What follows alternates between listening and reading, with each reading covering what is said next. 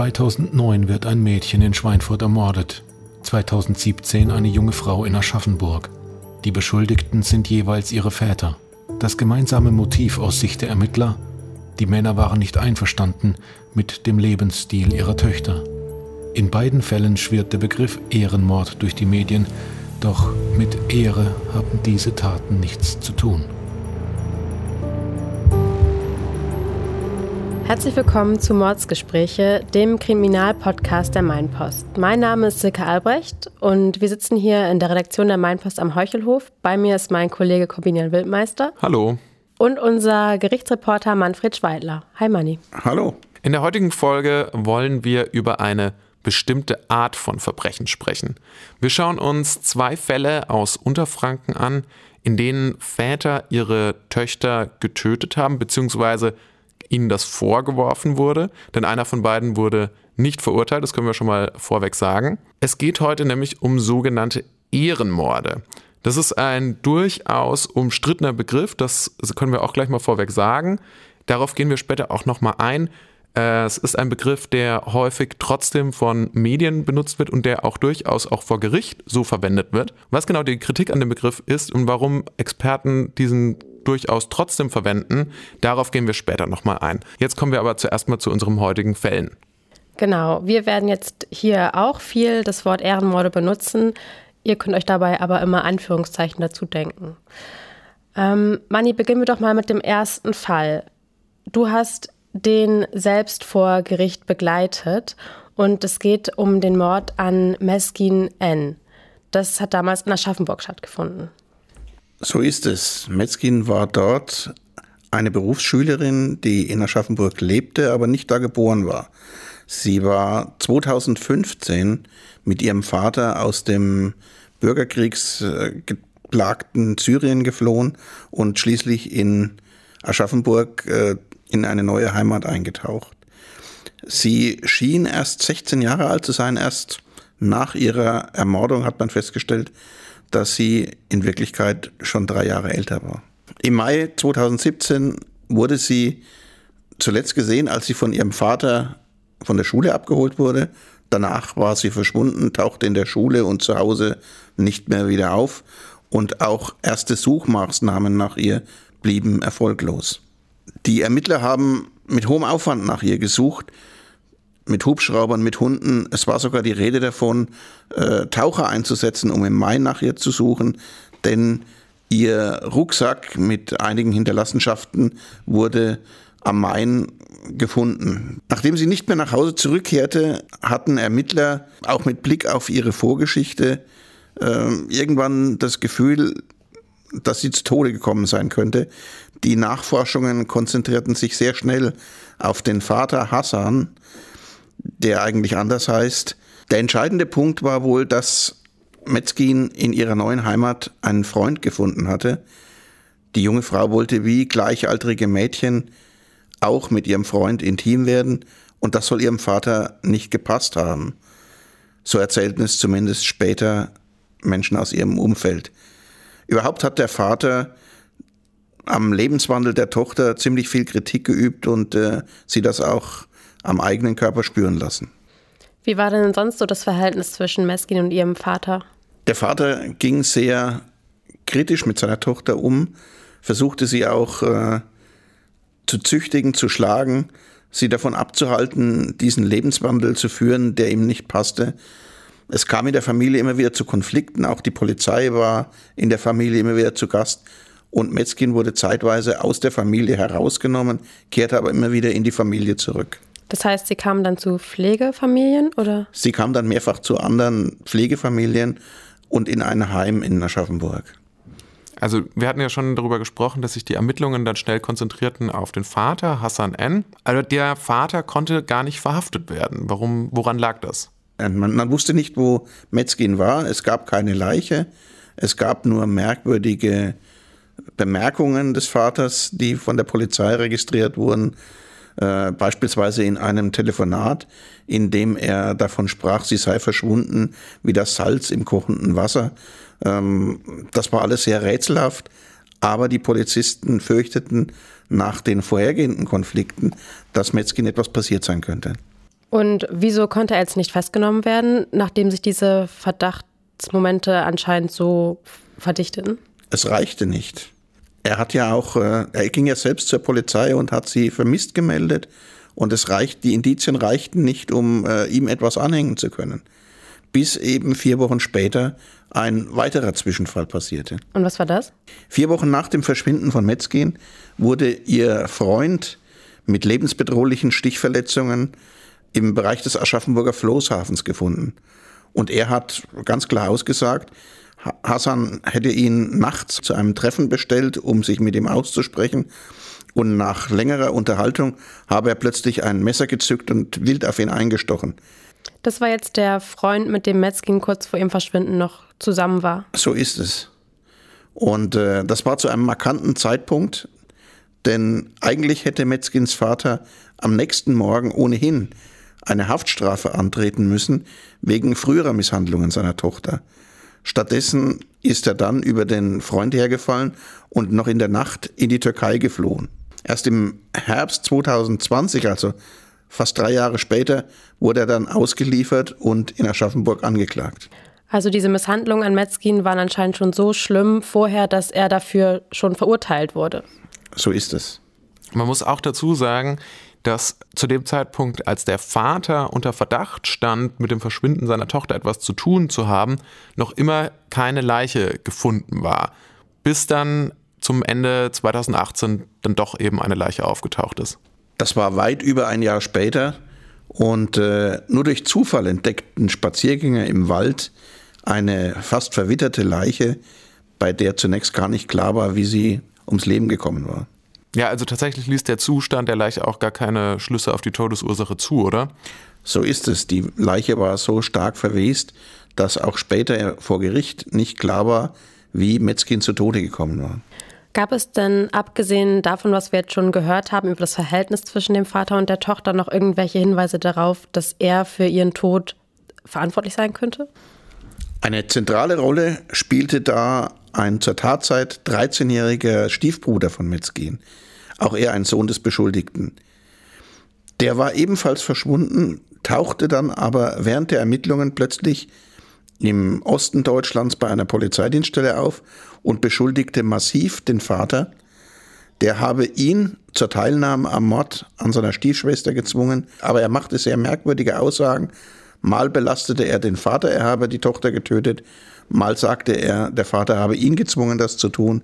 Das war alles nicht so recht klar und er ist dann abgetaucht und auch vor Gericht nicht aufgetaucht. Aber da fragt man sich ja schon an dieser Stelle, warum wurde er überhaupt nicht von der Polizei festgehalten? Weil wenn jemand zur Polizei geht und zwar nicht ganz eindeutig, aber mehr oder weniger einen, einen Mord oder eine Tötung gesteht, würde man ja davon ausgehen, dass diese Person dann auch von der Polizei verhaftet wird. Das wäre eigentlich logisch gewesen, ist aber nicht passiert. Da er vor Gericht nicht aufgetaucht ist, hat die Beweisaufnahme das auch nicht untermauern können.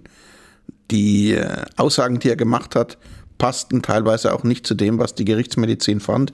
Und die Rechtsmediziner konnten ja angesichts des Zustandes der Leiche auch gar nicht genau sagen, wie Metzgen zu Tode gekommen war.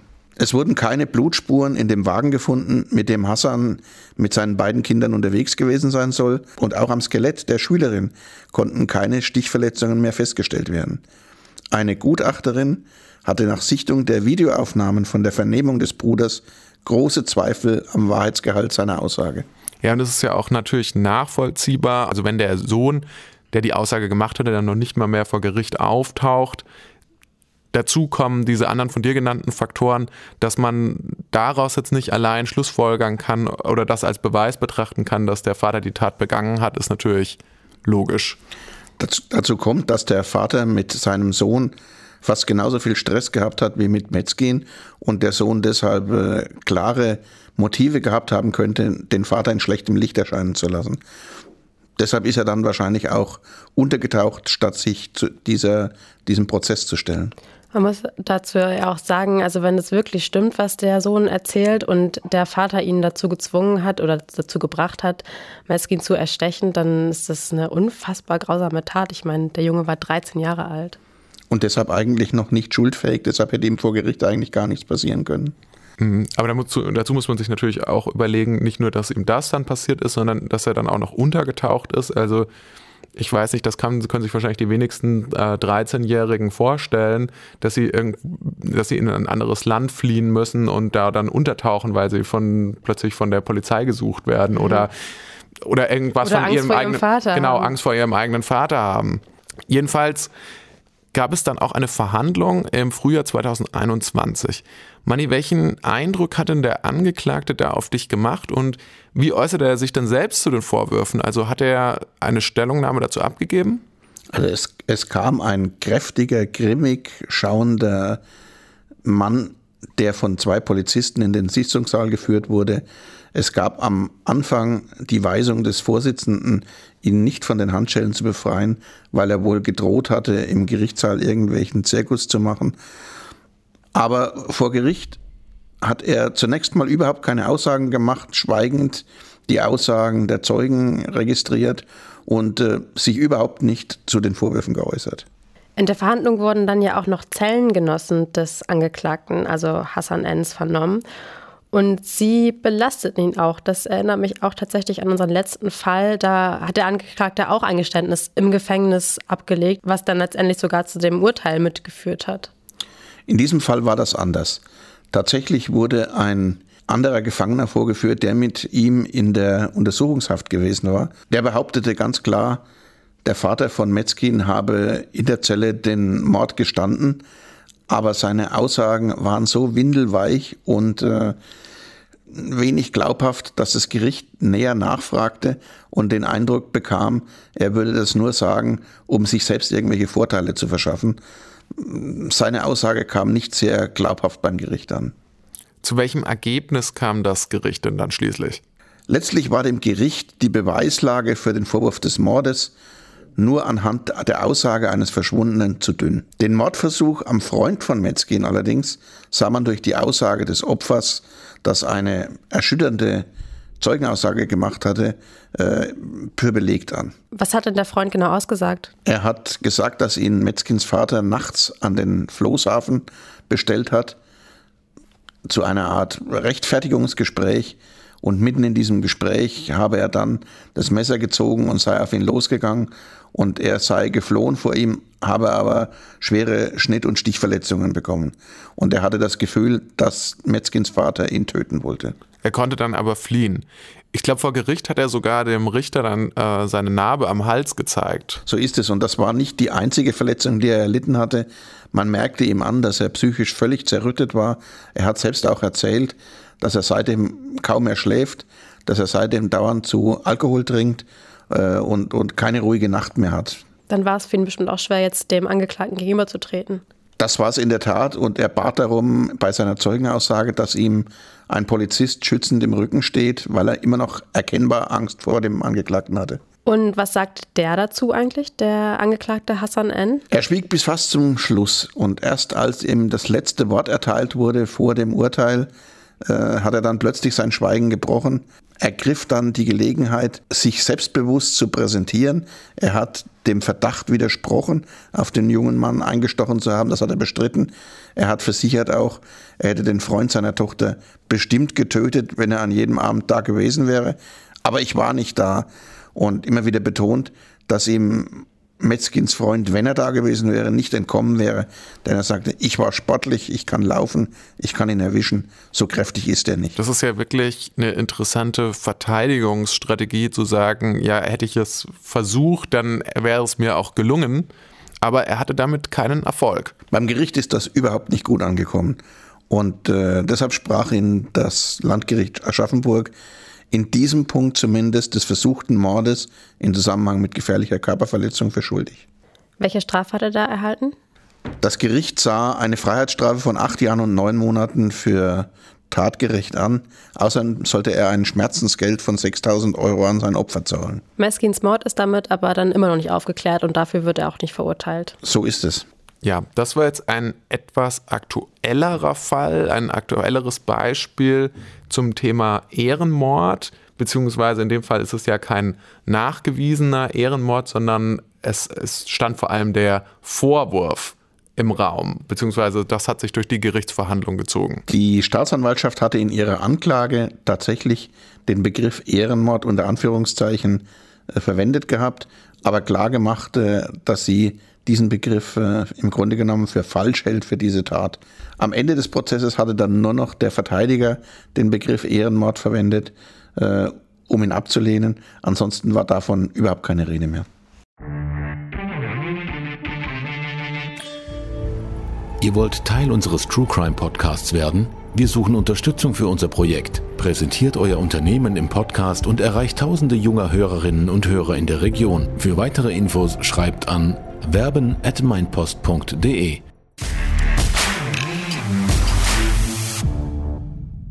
Wir hatten ja vorhin bereits erwähnt, wir haben für heute noch einen zweiten Fall vorbereitet. Nun wollen wir einen Blick ein bisschen weiter zurückwerfen. Und zwar ins Jahr 2009. Da wurde in Schweinfurt die 15-jährige Büsra Ö getötet. Manni, wie kam es denn dazu? Verantwortlich für ihren Tod war ihr Vater, ein damals 46 Jahre alter Dönerbudenbesitzer, der schon seit 1991 in Deutschland lebte. Büsra hatte zwei Geschwister, sie war die älteste. Sie hat das Schweinfurter Olympia Morata Gymnasium besucht und lebte zusammen mit ihrer Familie in einem Mehrfamilienhaus am Rande der Schweinfurter Innenstadt. Und da gibt es jetzt vielleicht auch gleich die erste Parallele zu unserem ersten Fall. Genau. Denn Büsra hatte auch einen Freund. So ist es. Der war 16 Jahre alt und Berufsschüler, aber ihr Vater Mehmet Ö war von dieser Beziehung überhaupt nicht begeistert. Die Tochter musste ihm versprechen, sich nicht mehr mit dem Jungen zu treffen. Und als er von Dritten erfahren hat, dass seine Tochter sich trotzdem noch mit diesem Freund trifft, war er sehr wütend darüber. Dabei war die Beziehung, zumindest soweit wir wissen, sehr harmlos. Es war die Rede von Händchen halten und nicht mehr. Und ist der Streit um diese Beziehung dann auch noch weiter eskaliert? Es gab wohl öfter Auseinandersetzungen zwischen Vater und Tochter darum. Darin ging es wohl nicht nur um den Freund, sondern auch darum, dass Büsra zu viel telefoniere, dass sie zu viel chatte im Internet und sich schminke. Mehmet Ö sagte aber auch, er habe das Telefon seiner Tochter kontrolliert. Im Prozess hat er später auch gesagt, dass sie ihm gegenüber respektlos und stur gewesen sei. Und immer wieder seien junge Männer vor dem Haus aufgetaucht. Er wollte sie nicht mehr zur Schule gehen lassen und hatte wohl darüber nachgedacht, sie in die Türkei zu schicken. Das ist also eine ganze Reihe an Problemen oder Konflikten, die die beiden miteinander hatten. Diese Situation ist offenbar ganz, ganz lange eskaliert schon. Die Mutter hat später ausgesagt, dass Mehmet Ö seine Tochter vor der Tat wohl öfters regelrecht terrorisiert hat. Inwiefern terrorisiert? Zum Beispiel hatte Büsra ab und zu nachts geweckt, weil er glaubte, dass sie heimlich mit ihrem Freund telefoniere. Der Ehefrau zufolge machte der Vater sich große Sorgen um seine älteste Tochter. Das Verhältnis zwischen den beiden war grundsätzlich sehr eng, meint sogar die Mutter. Büsra war sozusagen das Lieblingskind des Vaters. Das ist jetzt also ein Unterschied zu unserem äh, Meskin-Fall. Da war das Verhältnis ja zerrüttet eigentlich. Die Mutter kommt mir jetzt so vor, als sei sie nicht so einverstanden mit dem, was der Vater ähm, macht. Hat sie sich dann irgendwie zur Wehr gesetzt oder hat sie irgendwas ähm, unternommen? Die Mutter war meiner Erinnerung nach Krankenschwester und sehr viel integrierter als der Vater in Deutschland. Sie hat auch sehr viel besser Deutsch gesprochen. Sie soll dem Ehemann gedroht haben, mit ihren, kind, mit ihren Kindern ins Frauenhaus zu gehen, wenn ihr Mann sein Verhalten nicht irgendwann ändert.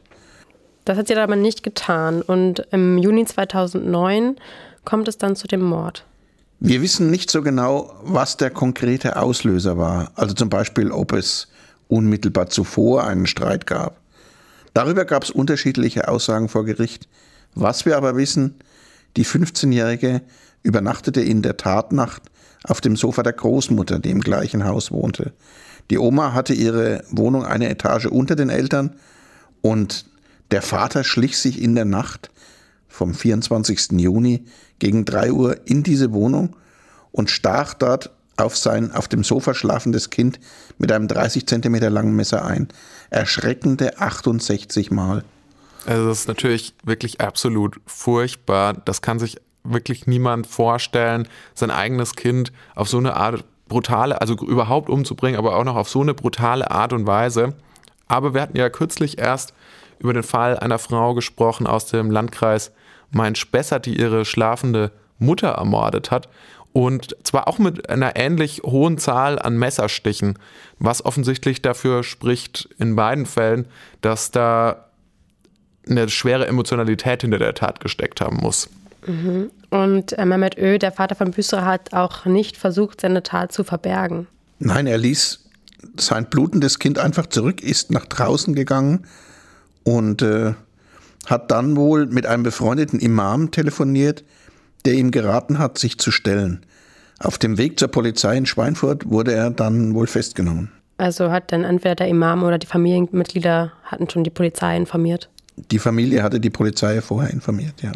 Und die Familie hatte auch äh, Büsra gefunden. Die Großmutter und die Mutter fanden das erstochene Mädchen. Die setzten dann einen Notruf ab und wenig später trafen auch die Rettungskräfte ein. Doch es kam für die Schülerin bereits jede Hilfe zu spät, sie war verblutet. Der damals 45-Jährige wurde auf der Straße festgenommen und hat die Tat fast sofort gestanden. Hat er auch was dazu gesagt, warum er die Tat begangen hat? Das war merkwürdig. Bei seiner Festnahme sagte er zunächst, seine Tochter habe den muslimischen Weg nicht mitgehen wollen. Die Polizei gab bald bekannt, die beiden hatten völlig unterschiedliche Lebensauffassungen gehabt, die immer wieder zu Differenzen führten. In der Verhandlung vor dem Landgericht Schweinfurt ging Mehmet Ö auf diese religiösen oder kulturellen Motivationen dann gar nicht mehr ein. Zu Prozessbeginn hatte er eine neue Version präsentiert. Er sagte, er habe Geräusche im Haus gehört und sich daraufhin mit einem Messer bewaffnet. Angeblich vermutete er einen Einbrecher. Und dann habe er einen weißen Glanz gesehen und zugestochen. Nur fünfmal angeblich. Und mehr wies er auch nicht mehr. Was meinte er mit weißem Glanz? Hört sich ein bisschen komisch an. Das klang in der Tat wirr, aber wir wissen leider nicht, was er damit sagen wollte. Außerdem klingt es jetzt natürlich wenig glaubwürdig, dass er seine schlafende Tochter für einen Einbrecher gehalten haben soll und dann auch noch derart brutal getötet hat. Also es klingt wie eine Ausrede. Das sehe ich auch so. Er bezeichnete sein Handeln als unerklärlich. Er könne nicht glauben, was er getan habe. Er habe seine Tochter geliebt, hat er betont. Er sagte aber auch, dass er den Verstand verloren habe, mein Kopf war durcheinander, war so eine Formulierung. Also das ist jetzt ja wieder eine andere Erklärung für seine Tat, dass sein Kopf durcheinander war. Ja, er lieferte ständig andere Versionen und keine sehr stimmige. Er erklärte aber auch, der Mord an seiner Tochter habe nichts mit Familienehre zu tun gehabt. Das spricht jetzt theoretisch wieder gegen das Label Ehrenmord. Zumindest begründete der Angeklagte sein Handeln nicht damit. In seinem Schlusswort hat er gesagt, er habe seine Tochter getötet, um sie zu schützen. Zum Beispiel davor, dass sie entführt werde oder davor, von Männern benutzt zu werden. Also seine Aussagen zu seiner Motivation waren sehr, sehr durcheinander. Man wird nicht so recht schlau daraus, ob er sie jetzt wirklich für einen Einbrecher gehalten haben will, ob das nur eine Ausrede ist, ob er wirklich seinen Verstand verloren hatte oder ob er eben ganz bewusst gehandelt hat, weil er unzufrieden war mit dem Verhalten seiner Tochter. Allein auf Grundlage dessen, was er sagt, ergibt das kein stimmiges Bild. Hatte er denn psychische Probleme? Also wurde das untersucht vor Gericht oder im Vorfeld des Prozesses? Ein psychiatrisches Gutachten hatte das Ergebnis, dass er depressiv war. Er habe in den Wochen vor der Tat oft auch Albträume gehabt, sagte der Angeklagte. Die Verteidigung hat auch deshalb für eine milde Strafe plädiert, weil die psychische Gesundheit von Mehmet Ö aus ihrer Sicht angeschlagen war. Der Mann habe sich in einen Wahn hineingesteigert und war geplagt von irrationalen Ängsten. Der Verteidiger meinte auch, sein Mandant sei vermindert schuldfähig gewesen. Das Gericht kam dann aber zu einer anderen Einschätzung. Das Gericht verhängte ganz klar eine lebenslange Haftstrafe, denn es war der Ansicht, dass Mehmet Ö in vollem Bewusstsein gehandelt hat. Die Richterin sagte in ihrer Urteilsbegründung, dass Mehmet Ö seine Tochter ermordete, weil er es nicht ertragen habe, dass Büsra eine Beziehung zu einem jungen Mann eingegangen sei. Sie sei westlich orientiert gewesen und habe sich nicht den Wünschen des Vaters gebeugt. Er hatte Angst, dass sie einen in seinen Augen falschen Weg gehen könne. Er befürchtete, verlassen zu werden. In seinen Augen war Büsra nicht mehr lenkbar. Mehmet Ö soll das als Kränkung empfunden und letztlich aus Wut gehandelt haben. Während dieses Motiv des Ehrenmords zu Beginn der Verhandlungen ja noch eine größere Rolle gespielt hatte, wurde es im Verlauf des Prozesses also ein Stück weit fallen gelassen. Genau so ist es. Zu Beginn der Verhandlung sagte der Oberstaatsanwalt, Der Angeklagte war mit dem modernen Lebensstil seiner Tochter nicht einverstanden. Büsserer habe sterben müssen, weil der Vater die Familienehre in Gefahr gesehen habe. In seinem Schlussplädoyer äußerte er sich weniger bestimmt. Er hat auch etwas Angst um seine Ehre gehabt, aber das spielte wohl nicht die ganz große Rolle. Die Richterin sagte am Ende der Verhandlung sogar, es handelt sich keinesfalls um einen klassischen Ehrenmord. Ja, wir sehen, es lässt sich also gar nicht so klar sagen, was jetzt ein typischer Ehrenmord ist, wenn nicht der Mörder quasi zugibt, es war ein Ehrenmord. Genau, also wenn sich der Mörder nicht konkret darauf bezieht und behauptet, er hat so gehandelt, um die Ehre seiner Familie wiederherzustellen oder zu retten. Und gerade in diesem Fall ähm, scheint es so, in diesem Schweinfurter Fall erscheint es so, als ob es dann tatsächlich eine Art Mix aus verschiedenen Motiven gegeben hat. Und natürlich hundertprozentig können wir das ja gar nicht rekonstruieren und können gar nicht sagen, deshalb war es jetzt und deshalb war es nicht. Genau, das bringt uns auch wieder zu unserem übergeordneten Thema dieser Folge, nämlich dem Begriff Ehrenmord. Wir haben ja vorhin schon einmal darauf hingewiesen, dass dieser Begriff sehr umstritten ist und dass zwar sowohl Ermittlungsbehörden als auch Medien diesen gerne benutzen, aber es immer wieder Kritik gibt. Genau, und wir wollen uns jetzt ein bisschen damit auseinandersetzen, was man überhaupt darunter versteht. Dazu haben wir mit Dr. Enis Tiss von der Juristischen Fakultät der Universität Würzburg gesprochen. Er hat zu dem Thema Ehrenmord seine Doktorarbeit geschrieben. Darin hat er sich insbesondere mit dem Fall der 23-jährigen Hatun Sürücü auseinandergesetzt. Sie wurde im Jahr 2005 mit drei Kopfschüssen an einer Bushaltestelle in Berlin von ihrem jüngsten Bruder getötet. Das ist, glaube ich, auch einer der bekanntesten Fälle dieser Art in Deutschland. Und Grund war wohl, also Grund für sein Handeln war wohl, dass äh, sie sich gegen ihre Familie und äh, eine Zwangsehe aufgelehnt hatte, also damit nicht einverstanden war. Zunächst wollten wir von Dr. Thies wissen, was überhaupt hinter dem Begriff Ehrenmord steckt. Ja, Ehrenmorde äh, an sich ist ein sehr, sehr schwieriger Begriff, weil er von unterschiedlichen Seiten unterschiedlich definiert, aber auch teilweise auch abgelehnt wird. Aber regelmäßig werden Ehrenmorde als Tötung eines weiblichen Familienmitglieds sowie der Herstellung der verletzten Familienehre definiert. Ähm, das ist jetzt äh, natürlich auch die Frage, was versteht man unter der Familienehre? Unter der Familienehre in diesem Zusammenhang bemisst sich äh, nach der sexuellen Integrität der weiblichen Familienangehörigen. Und darunter ist jetzt nicht nur der Verlust der Jungfräulichkeit gemeint, sondern insgesamt ist äh, auf eine weibliche Sexualität verbundene Verhaltensform abgestellt. Und das wird sehr, sehr weit verstanden. Also wenn etwa eine unverheiratete Frau auf der Straße mit einem unbekannten Mann gesehen wird, kann dies durchaus als sexuelles Fehlverhalten interpretiert werden. Und deswegen werden die Frauen, wenn ein Verlust der Familienehre nur wahrgenommen wird, auch regelmäßig getötet. Und ähm, in diesem Fall werden auch, äh, wenn es dazu kommt, dass eine Frau getötet werden soll, regelmäßig auch junge Männer von der Familie dazu aufgetragen, die Tat zu begehen. Das hat unterschiedliche Gründe. Zum einen geht es darum, dass äh, sicherlich Jugend, eine Jugendstrafe zu erwarten ist für Jugendliche, also insbesondere Minderjährige. Äh, und zum anderen geht es einfach darum, dass äh, in diesen patriarchalischen Familienstrukturen die jungen Männer als quasi Überwacher der eigenen Schwestern und Frauen angesehen werden, so, werden die dann auch ähm, handeln sollen, wenn sie einen Ehrverlust wahrnehmen.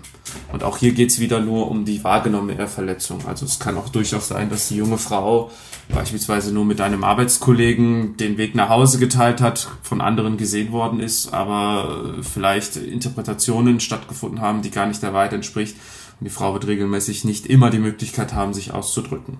Ja, und so gesehen unter diesem Gesichtspunkt des wahrgenommenen sexuellen Fehlverhaltens würden ja auch beide Fälle, die wir besprochen haben, zumindest theoretisch dort gut reinpassen, also in diese, äh, in diesen Begriff, unter diesem Begriff, da also ja beide ähm, junge Frauen auch einen Freund hatten und offensichtlich ihre Väter eben damit nicht einverstanden waren. Wobei man natürlich nochmal an dieser Stelle auch erwähnen muss, dass in einem, Fall, in einem Aschaffenburger Fall es eben kein Urteil wegen eines Mordes gab. Da das Wort Ehrenmord aber auch durchaus suggerieren kann, dass die Tat etwas Ehrenhaftes an sich hatte oder die getötete Person sich selbst unehrenhaft verhalten hat, steht der Begriff zu Recht durchaus in der Kritik. Wir haben Dr. Thies gefragt, wie er das selbst sieht. man geht davon aus, dass äh, der Begriff Ehrenmord eine, eine quasi positive Konnotation äh, darstellt. Es geht, es ist halt ein brutaler Brauch und wenn man das als quasi Ehrenmord bezeichnet, äh, empfinden das nicht weniger als quasi Euphemismus. Ähm, es wurde auch schon mal vorgeschlagen von dem ehemaligen UN-Generalsekretär Kofi Annan, der hat dann auch vorgeschlagen, ja statt Ehrenmorde sollten wir das Shame Killings, also zu Deutsch Schandemorde nennen. Ähm, das hat sich aber auch nicht durchgesetzt, weil man gesagt hat, Schandemorde ähm, es ist auch nicht ausreichend, um diese traditionell patriarchalischen Wertvorstellungen hinreichend zu berücksichtigen. Es geht halt viele äh, übernehmen den Begriff Erdenmord, setzen den dann in Anführungszeichen, um auch dadurch zu zeigen, hey, diese euphemistische Konnotation weisen wir zurück. Ähm, ich persönlich finde aber, dass der Begriff Ehrenmord schon zutreffend ist und auch gar nicht ähm, so negativ besetzt sein kann, wie, also wie das vorgebracht wird. Vor allem, es geht ja darum, dass der Begriff Ehrenmord jetzt sich so ein bisschen in der Gesellschaft auch etabliert hat. Also mehr oder weniger können sich viele Menschen darunter was vorstellen. Und wenn man von dem Begriff Ehre und Mord in einem Satz ausgeht, äh, weiß man, dass diese beiden Begriffe sich immer äh, beißen. Also es sind zwei widerstreitende Begriffe. Ein Mord, egal in welche Konstellation, kann nichts Positives sein. Dafür haben wir den schwersten Paragraphen in unserer Gesellschaft, den Mordparagraphen 211 StGB. Und da geht es darum, dass wir sagen, Mord in jeglichen Konstellationen ist das schwerwiegendste Delikt, was man begehen kann. Und das wird mit äh, lebenslanger Freiheitsstrafe bestraft. Und dass das ein Begriff der Ehre da ist, soll er bezeichnen, wozu das begangen worden ist. Also man kann auch sagen, Gewalt im Namen der Ehre, aber Ehrenmord fasst es dann auch schon gut zusammen. Also es ist nicht als Ehrenmord im Sinne von einer ehrenwerten Tat zu verstehen, so wie beispielsweise ein Ehrentreffer, äh, sondern ein Ehrenmord ist da zu verstehen, dass es sich, äh, dass es zwei widerstreitende Begriffe sind, die halt äh, ausdrücken sollen, was der Hintergrund und was die Perspektive der Tat war. Und wenn man sich ja international anschaut, wird das ja auch im Englischen oder beispielsweise in der türkischen Community ja auch als Ehrenmord bezeichnet. Ja, auch in der Mainpost wurde der ähm, Begriff Ehrenmord ähm, lange verwendet. Und in den letzten Jahren ist dann auch innerhalb der Redaktion die Diskussion aufgekommen, ob wir da nicht dran etwas ändern. Manni, kannst du vielleicht einmal kurz die Diskussion zusammenfassen? Auch wir hatten den Begriff Ehrenmord äh, zunächst verwendet in diesem Aschaffenburger Fall, weil er so in der Anklage stand. Da schlug uns aber relativ schnell der Protest entgegen, äh, aus den Gründen, die, die, der Jurist gerade genannt hat. Äh, in heftigen Diskussionen innerhalb unserer Redaktion kamen wir dann dazu, dass in diesem speziellen Fall es nicht um Ehre geht, sondern um Gewalt gegen Frauen und dass dafür ein anderer Begriff mittlerweile eingeführt ist, nämlich der Begriff Femizid. Ja, wir haben Dr. Thies auch zu diesem Begriff Femizid gefragt und wollten von ihm wissen, ob das ein Begriff ist, der mittlerweile üblicherweise auch von Juristinnen und Juristen verwendet wird. Also in der juristischen Debatte spielt der Begriff äh, jetzt dahingehend äh, eine Rolle, dass natürlich diese Taten äh, immer stärker wahrgenommen worden sind und im Fokus der Gesellschaft sind. Also Femizide sind ja also Tötungen von Frauen und Mädchen allein aufgrund ihres Geschlechts. Das Problem bei Ehrenmorden ist, es wird meistens so ein bisschen vermischt. Ehrenmorde, Femizide oder Intimzide gibt's ja auch, also Tötung des Intimpartners wird dann Intimzide genannt. Bei den Ehrenmorden geht's ja nicht darum, dass die Frau ja nur aufgrund ihres Geschlechts umgebracht wird, was ja dann eher zu den Femiziden gehört, sondern es geht ja bei den Ehrenmorden, und das ist das Gravierende, ja gar nicht primär um die Frau. Es geht immer um das Ansehen der Familie in der Gesellschaft beziehungsweise in der eigenen Community die Familie hat, äh, ist überzeugt, also die, die, die Beteiligten von einem Ehrenmord, die Familie ist regelmäßig davon überzeugt, dass sie eine gewisse Familienehre haben, was für, für uns vielleicht noch in den frühen 1900er war. Das ist heute bei uns nicht mehr der Fall. Wir gehen nicht mehr davon aus, dass die Familie selbst eine eigene Ehre hat. Aber es heute noch sind viele Menschen davon überzeugt, dass die Familie ein eigenes Ansehen, eine Ehre hat, die es zu verteidigen gilt. Und es wird quasi als symbolisches Kapital betrachtet. Und deswegen geht es bei Ehrenmorden hauptsächlich darum, dass die Frau äh, ein Faktor ist, welcher die ähm, welcher dazu geeignet ist, die Familienehre zu äh, verletzen. Und deswegen möchte man halt dieses, äh, dieses Kapital schützen und begeht halt die Tat. Bei, bei Femiziden geht es wirklich darum, es ist ein Hass auf Frauen und Mädchen, da äh, der sich dann äh, halt durch eine Tötung ausdrückt. Dass das jetzt nicht völlig ausgeschlossen ist bei Ehrenmorden, das ist auch klar, aber das sind halt trotzdem nochmal unterschiedliche Angriffsrichtungen. Das ist jetzt natürlich die Sicht von Dr. Enis Thies als Jurist. Es gibt viele äh, Menschen, die ähm, den Begriff Femizid trotzdem als passender ähm, begreifen und auch vor dem Hintergrund, dass es eben nicht nur Tötungen sind aufgrund des Geschlechts, sondern alles, was mit der Auslebung dieses Geschlechts zu tun hat. Ja, in der Tat ist es ja so, dass wenn wir jetzt quasi diese Definition heranziehen, also Femizid, dass da tatsächlich ähm, Frauen betroffen sind, die Fälle, in denen zum Beispiel auch die Partner der Frauen getötet werden, wie wir es jetzt ähm, zum Beispiel in dem Aschaffenburger Fall hatten, dass es da eben ja auch einen Mordversuch gab gegen den ähm, Partner der, der verschwundenen Tochter. Das würde natürlich dann nicht mit runterfallen unter, den, unter diesen Begriff. Oder zum Beispiel auch Fälle, in denen äh, Familienmitglieder äh, getötet werden, weil sie zum Beispiel homosexuell sind und das in irgendeiner Form die Familienehre in Anführungszeichen dann beschädigen würde. Wir werden da wahrscheinlich auch weiterhin dann von Fall zu Fall Diskussionen darüber führen müssen, äh, wann bietet es sich an, diesen Begriff zu verwenden oder gibt es vielleicht noch einen ganz anderen Begriff, der dafür sinnvoll ist. Aber ich denke, das ist ein Prozess, den werden wir dann einfach abwarten müssen und natürlich hoffen, dass es wenig möglichst Anlass gibt dafür. Was jetzt auch in unseren beiden Fällen eine Rolle spielt, ist der kulturelle Hintergrund der Täter, der Migrationshintergrund. Und ähm, wir haben da auch Dr. Thies gefragt, welche Rolle aus seiner Sicht Kultur oder Religion bei solchen Taten spielen. Das ist natürlich auch eine, äh, eine Frage von welcher Region die Beteiligten auch kommen. Also es gibt viele Menschen, die beispielsweise aus religiöser Sicht Ehrenmord natürlich auch ablehnen. Also ähm, Religion äh, wird meistens als Vorwand genutzt oder die Kultur wird als Vorwand genutzt, eigentlich nur um diese patriarchalischen Strukturen. Also es geht immer um diese Männerdominanz.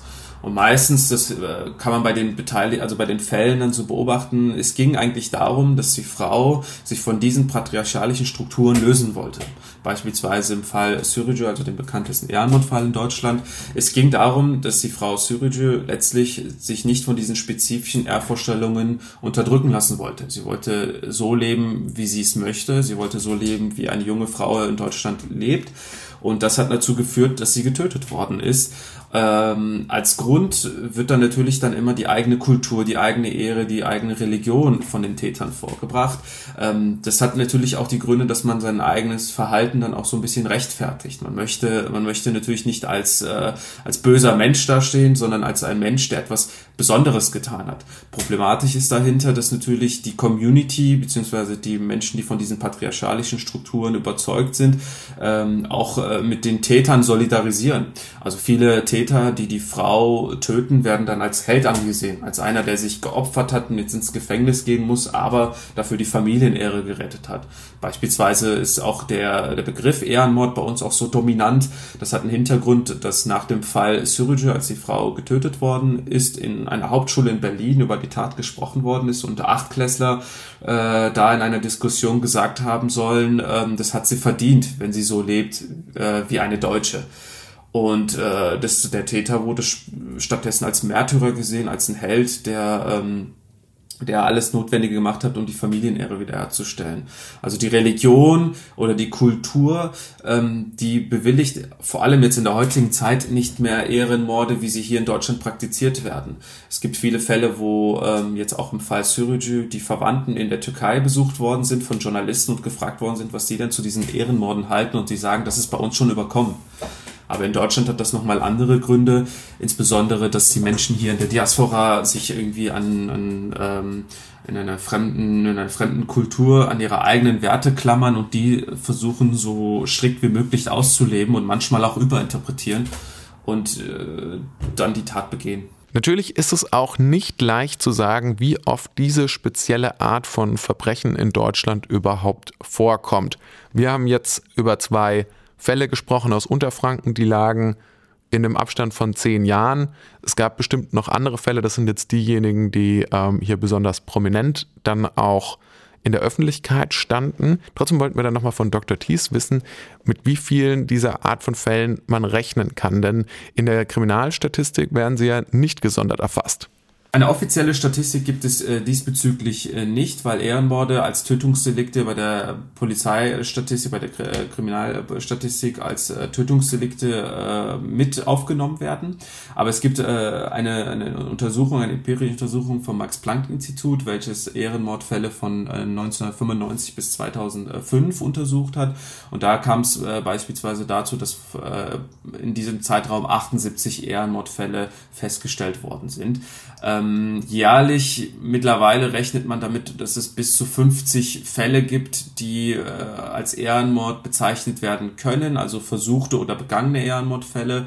Ähm, die Dunkelziffer wird natürlich viel höher geschätzt. Also es äh, wird auch oft die Frau so getötet, dass es als Selbsttötung äh, inszeniert wird oder die Leichen werden gar nicht gefunden oder die Frauen werden ins Ausland, in, ins Ausland verschleppt und da getötet. Also es gibt unterschiedliche ähm, unterschiedliche Vorgehensweisen, aber die Fälle, die bekannt werden, die äh, sind natürlich dann auch besonders im Fokus der Gesellschaft, beispielsweise wie der letzte Fall in Berlin, äh, wo dann die Schwester im Koffer, äh, im Koffer mit dem Zug von äh, Berlin nach München transportiert worden ist, um da die Leiche zu äh, äh, zu verstecken. Also ähm, die Fälle sind dann halt da und dann wird natürlich gesucht, sind, gibt es ähnliche Fälle und man stößt dann auf die ähnliche Fälle aber so eine gesonderte Statistik gibt's nicht. Aber es ist ein Phänomen, welches immer wieder, immer wieder in unserer Gesellschaft vorkommt und auch in der Zukunft uns beschäftigen wird.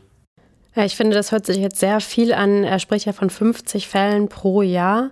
Ähm, man muss natürlich auch dazu sagen, dass diese Fälle vermehrt in der Öffentlichkeit stehen, also viel mehr Aufmerksamkeit erhalten. Und auch eine, also eine ganz andere Wahrnehmung auch in der Öffentlichkeit, weil natürlich, das merkt man ja auch schon daran, dass es nicht gesondert in der Kriminalstatistik erfasst wird, dass es natürlich nur ein Bruchteil der Morddelikte in Deutschland ausmacht. Trotzdem ist es ein Phänomen, das natürlich erschreckend ist und das uns dann, wenn das zutrifft, die, diese Zahl 50 Fälle im Jahr leider auch in Zukunft immer wieder äh, begleiten wird. Ähm, mir ist in dem Zusammenhang auch nochmal wichtig, auch was Dr. Tiss nochmal gesagt hat, dass äh, Religion und Kultur eben oft nur als Vorwand verwendet wird, um solche Taten zu rechtfertigen. Auch wie er es gesagt hat, damit die äh, Leute quasi so darstellen, als hätten sie was Rechtschaffendes getan und nichts Böses. Und eigentlich im Zusammenhang eher diese patriarchalen Strukturen sind. Zum Beispiel hat auch der mit dem ähm, Täter befreundeten Imam, also in unserem Schweinfurter-Fall, gegenüber der Mainpost gesagt, äh, was er gemacht hat, hatte nichts mit dem Islam zu tun. Diese Tat sei mit dem Glauben nicht zu vereinbaren, sie sei sogar gegen den Islam gerichtet. Und egal, ob es sich um einen Vater oder einen Bruder äh, handle, der so eine Tat begeht, wir verurteilen alle, die so etwas machen. Einerseits denkt man sich, das ist natürlich jetzt selbstverständlich. Trotzdem ähm, sollten wir das vielleicht nochmal auch darauf hinweisen, dass kein, äh, nicht der Eindruck entsteht, nur weil es häufiger Menschen sind mit einem Migrationshintergrund, die ähm, in so, mit solchen Ehrenmordfällen in Verbindung gebracht werden, dass dann auch tatsächlich der, der Religion die ausschlaggebende Komponente da ist. Ja, vor allen Dingen jetzt auch nochmal eine andere Zahl dagegen gestellt. Es werden pro Jahr etwa 300 Frauen umgebracht von ihren Ex-Partnern, weil sie sich getrennt haben. Das ist ja genauso kein Grund, jemanden zu töten. Und ähm, das ist nochmal eine ganz andere Zahl, die natürlich jetzt nichts mit dem kulturellen Hintergrund zu tun hat. Genau. Dennoch ist diese Aussage des Imams von wünschenswerter, aber leider seltener Klarheit. Wir haben auch in unseren beiden Fällen die Situation gehabt, dass Menschen aus dem Umfeld regelrecht Verständnis für den Täter geäußert hatten. Ähm, da wären Aussagen wie die des Imam, dass solche Taten nichts mit dem Glauben oder der Herkunft zu tun haben, häufiger erwünscht. Mani, du hast ja den Aschaffenburger Prozess besucht. Was ist denn dir am meisten in Erinnerung geblieben? Eine erschütternd dünne Beweislage, die sich auf eine einzige Aussage fokussiert hatte und äh, aufgrund dieser Aussage einen Riesenprozess in Gang gesetzt hat und am Ende blieb relativ wenig von diesem, von diesem, von dieser Riesenanklage übrig. Du meinst die Aussage des 13-jährigen Sohnes? Ja. Ja, wie so oft bei Kriminalfällen, über die wir hier im Podcast sprechen, bleiben am Ende ja viele Fragezeichen übrig. Was ist genau passiert, das können, werden wir nie nachvollziehen können, weil wir nicht dabei waren. Wir können uns der Wahrheit immer nur annähern. Und das machen wir auch wieder in zwei Wochen. Da erscheint unsere nächste Folge. Für heute sind wir am Ende angelangt. Vielen Dank, Manni. Vielen Dank, Silke. Und vielen Dank euch fürs Zuhören. Einen kleinen Tipp vielleicht noch, wenn euch das Thema interessiert. Es gibt einen Film zu dem Berliner Fall, den auch Dr. Thies erwähnt hat, über Hatun Sürüci. Der Film heißt Nur eine Frau und ist sehr empfehlenswert. Wenn ihr äh, Kritik, Lob oder Anregungen oder sonstige Anmerkungen habt oder einen Vorschlag, über welchen Fall wir vielleicht mal sprechen sollten, dann schreibt uns doch gerne eine Mail an podcast.meinpost.de und ansonsten könnt ihr uns natürlich auf Instagram folgen. Da heißt unsere Seite Mordsgespräche. Bis dann. Tschüss. Ciao. Tschüss, bis zum nächsten Mal.